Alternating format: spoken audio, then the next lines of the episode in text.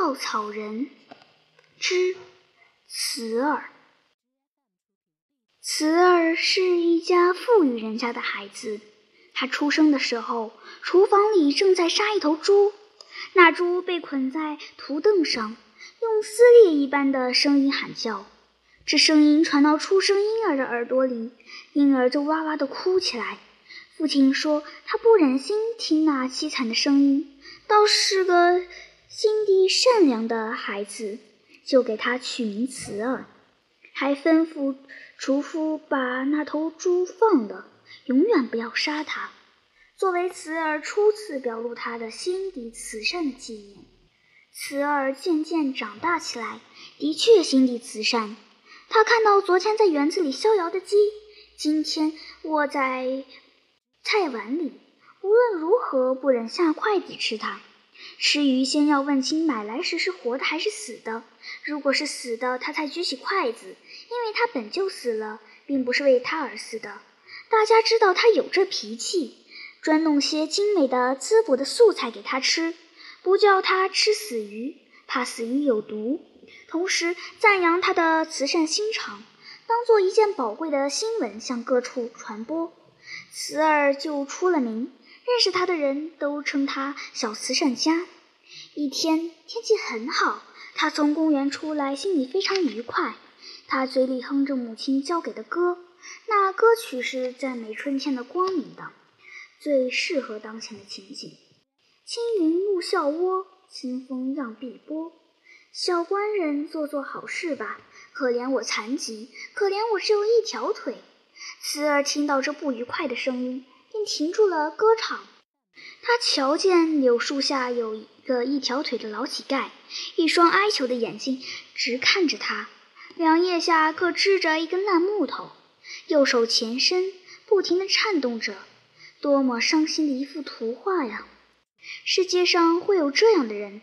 刺儿觉得可爱的春天忽然变了，青云好像愁惨的浓雾，清风好像严酷的狂暴，新发芽的柳条也似乎显出枯黄的颜色。他那老乞丐的干瘦的脸，好像几十年不曾吃饱，而且只有一条左腿。但是躺下去、爬起来就很不方便。支撑的木头为什么不能换两节结实、干净点儿的呢？总之，他从蓬乱的黄发直到给沾满了泥的足趾，无一处不可怜，无一处不表现出对这个世界的羞耻。一番感动的结果是给钱。慈儿遇见乞丐总是给钱的。眼前的一个不同寻常，要多给一点儿才能使心里稍稍安适一点儿。他就把身前的两块钱都拿了出来，像支些礼物一般给了那老乞丐，还说：“身边只带着两块钱，请你收下吧。”他对乞丐一向这般恭敬，他相信，如果带着傲慢的神态给钱，比不给还要卑鄙，还要可恶。两枚光亮的银元落在乌黑的手心，那手忽然抖动得非常厉害，似乎承受不住的样子，满脸都是疑惑和感激的表情。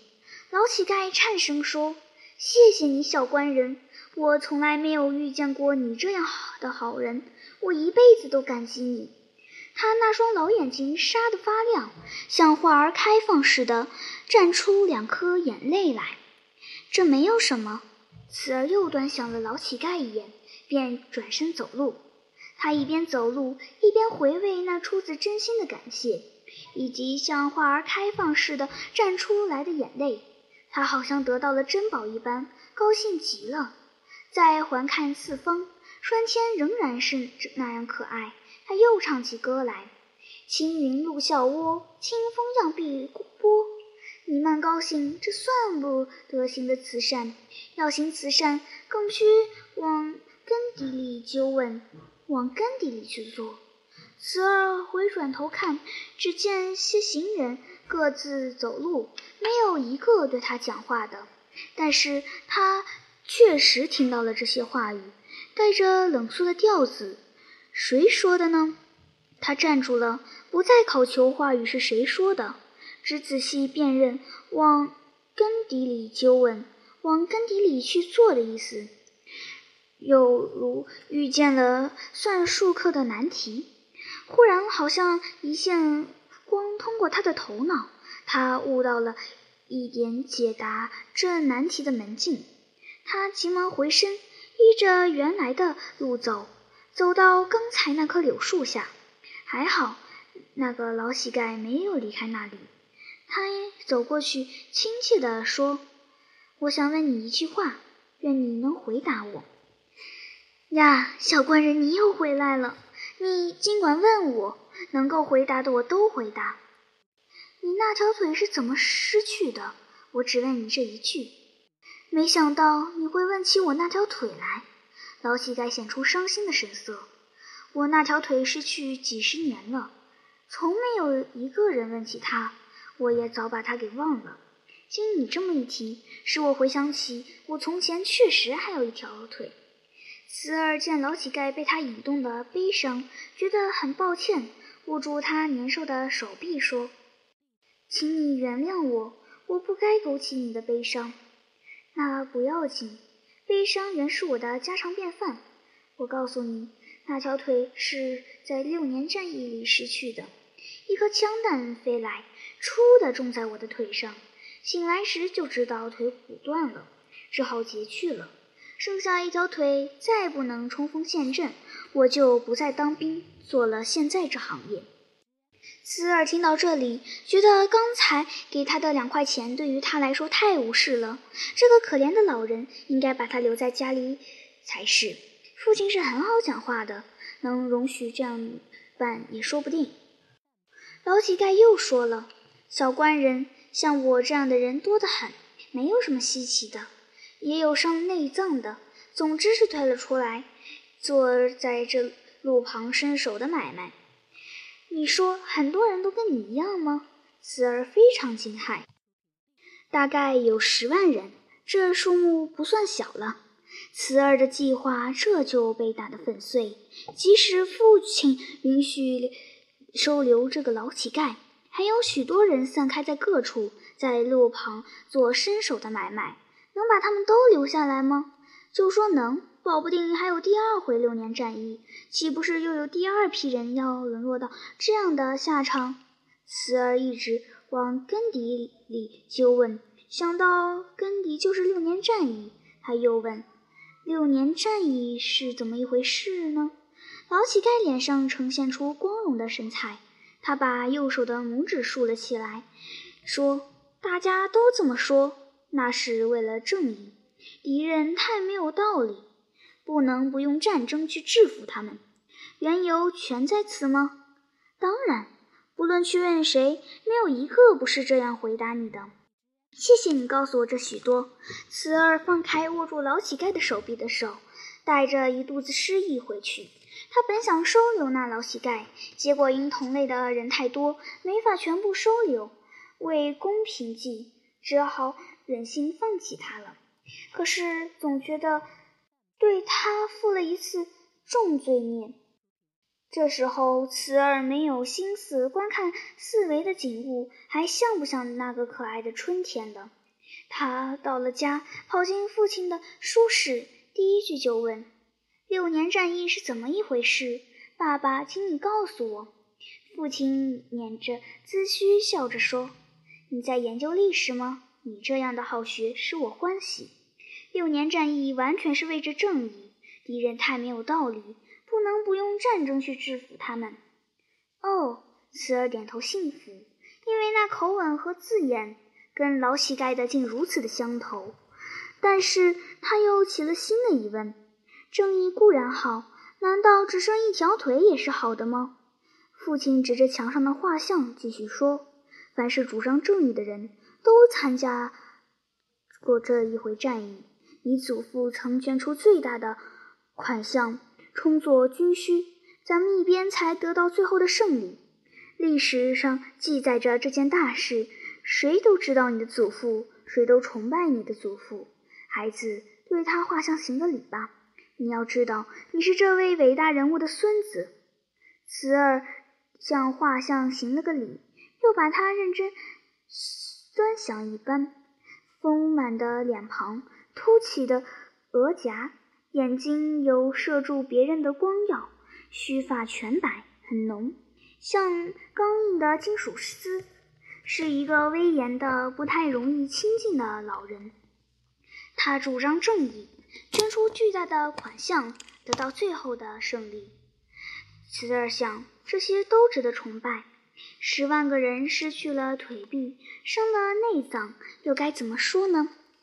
爸爸，我刚刚遇到了一个老乞丐，说是参加过六年战役的，可怜得很。他失掉了一条腿，他也是为着正义呀，为着正义去冲锋陷阵，虽死而无怨。慈儿还是疑惑，为什么老乞丐说起那条失去的腿非常悲伤呢？可是。他不再问父亲，只把他记在心里。从此，他时时想起那独腿的老乞丐，连带想到祖父，因为他们俩同样参加过正义的战役。但后来的情形，他们又彼此大意，一个很得意，从画像上就可以看出；一个却潦倒悲伤，在路旁做着伸手的买卖。慈儿想不透这中间的所以然，就时常去看祖父的画像。他用明澈的眼睛凝望着画像，希望画像会告诉他一些什么。一天，父亲出去了，慈儿又到书房去看祖父的画像。忽然，啪嗒一声，那幅画跌了下来，使他大吃一惊。托板与框子脱落了，画布褶皱了。许多油彩的碎屑落在地上，另有一本薄薄的书摊在柜子旁边。慈儿觉得奇怪，画像的框子里为什么会有一本书？他就拾起来看，书上的文字写得很大，一页至多四五行，一团一团的，像陈列着拍死的蟑螂。他从头看下去，大块的荒地，周围五百里，开垦起来利益多么大！本来是荒地。无主的谁都可以拿，谁拿到手谁就占便宜，那是当然的。他们要先下手了，理由是那块荒地连接他们的境界。这是什么话？有我们在呢，他们竟把我们看作不懂事的小孩子。这种侮辱不能忍受。我们用正义这个口号跟他们斗一下吧。战争，战争。这里有一页空白，翻过来看次页。字迹更为潦草，可以看出是慌忙中写的。战争延长了五年，没有必胜的把握。我们的人死得不少，这倒不打紧，死一批可以再招一批。只是军需不足，吃用渐渐困乏，最可忧虑。待我一算，如果我们败了，荒地既得不到，还需失掉所有的一切。所以我投一注大资本，让我们得胜了。保住现在的不必自说，我是大股东，还可以分得大部分荒地。就是瞎子也会走后面的一条路，决意捐出全部家产的十分之九，一点儿一点儿的搜刮，继承这份家产虽然不容易，但当这生死关头，也不能不演出这样的壮举。以下是特别大的字：胜利，胜利，最后胜利属于我们。庆祝大会被人家高高举起，在大路上游行。大家说没有我就没有这回的胜利。大部的荒地划归我大股东，要天养不知多少的奴才，才能把这荒地经营好。除夕结算今年出入的总账，利润是破天荒的。我高兴于自家的投资眼光，竟这样谁？慈儿独罢，如梦方醒。祖父自己写的六年的战役，原来是那样的。那当然，祖父要得意，老乞丐要潦倒悲伤了。给老乞丐的两块钱是父亲给的，父亲的钱是祖父传下的，祖父的钱是老乞丐一般人代他挣来的，靠人家的一条腿挣来了许多钱。从这中间取出两块钱来还给人家，这算行了慈善吗？往根底里去，不知谁说的这句话，在他的心头闪现。慈儿恍然解悟，知道真行慈善该从哪一项方面着手了。